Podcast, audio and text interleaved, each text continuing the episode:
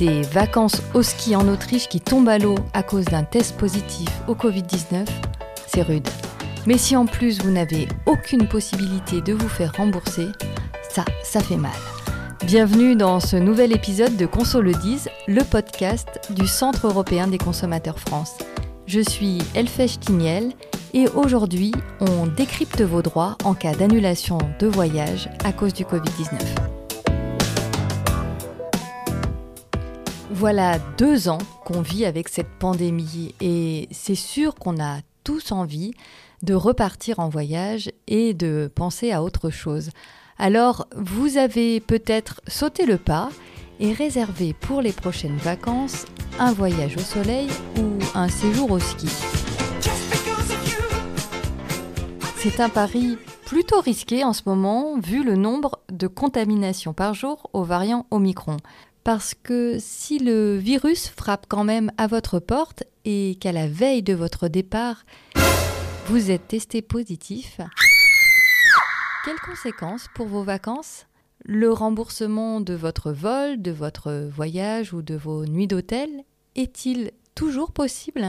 Je suis allée poser ces questions à Camille Bertrand. Camille, elle est juriste au CEC e France et elle est spécialiste des litiges voyage. Bonjour Camille. Bonjour Elfège. Camille, question simple.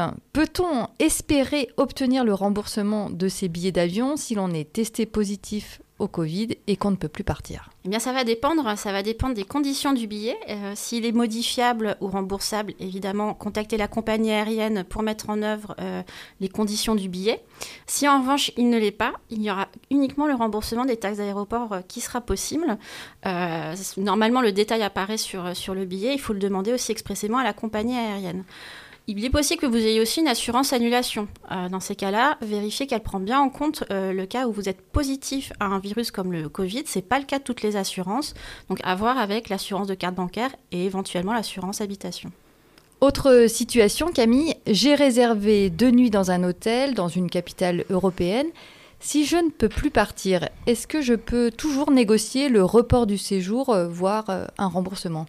Alors, ce n'est pas une obligation légale. Euh, si le voyageur ne peut plus se rendre euh, à l'hôtel, euh, là aussi, ça va être les conditions de la réservation qui vont s'appliquer. Est-ce que vous avez une réservation qui était modifiable ou annulable avant l'arrivée? Dans quel délai avant l'arrivée? Ça va dépendre aussi parfois du, pays où vous vous rendez. Donc, vérifiez bien ce que vous aviez réservé à l'origine et tout de suite contactez l'hôtelier. S'il n'y a pas de conditions vous permettant d'annuler sans frais, donc avec un remboursement total, contactez quand même l'hôtelier pour voir si les reports sont possibles, euh, de négocier peut-être euh, un remboursement partiel.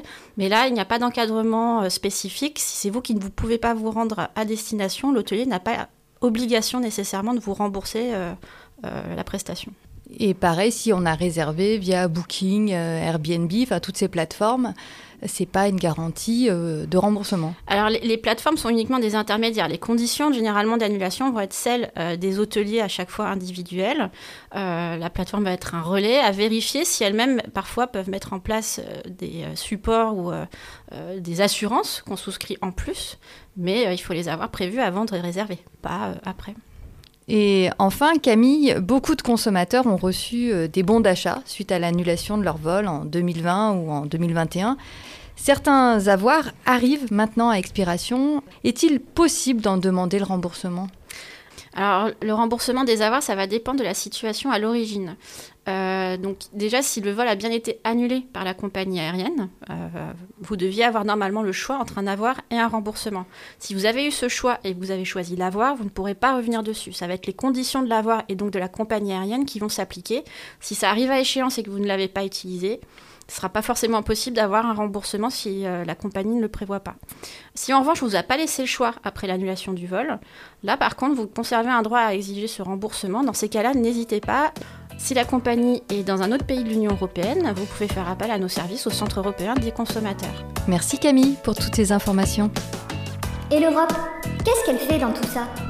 L'Europe vous protège dans tous les modes de transport avion, bus, train et bateau. Quatre textes européens posent notamment le principe du remboursement du billet lorsque le voyage est annulé par le transporteur. Alors face aux annulations massives des vols en 2020, et au non-remboursement des billets par les compagnies aériennes, l'Europe a négocié un accord avec 16 grandes compagnies aériennes. Cet accord, il prévoit entre autres que tous les bons d'achat imposés aux passagers devront être remboursés. À suivre. Voilà, chers auditeurs consommateurs, j'espère que vous en savez plus sur vos droits. Vous trouverez encore plus d'informations sur le site europe-consommateur.eu. On se retrouve bientôt pour parler de vos droits en Europe et qu'on se le dise, avoir des droits, c'est bien, les connaître, c'est mieux.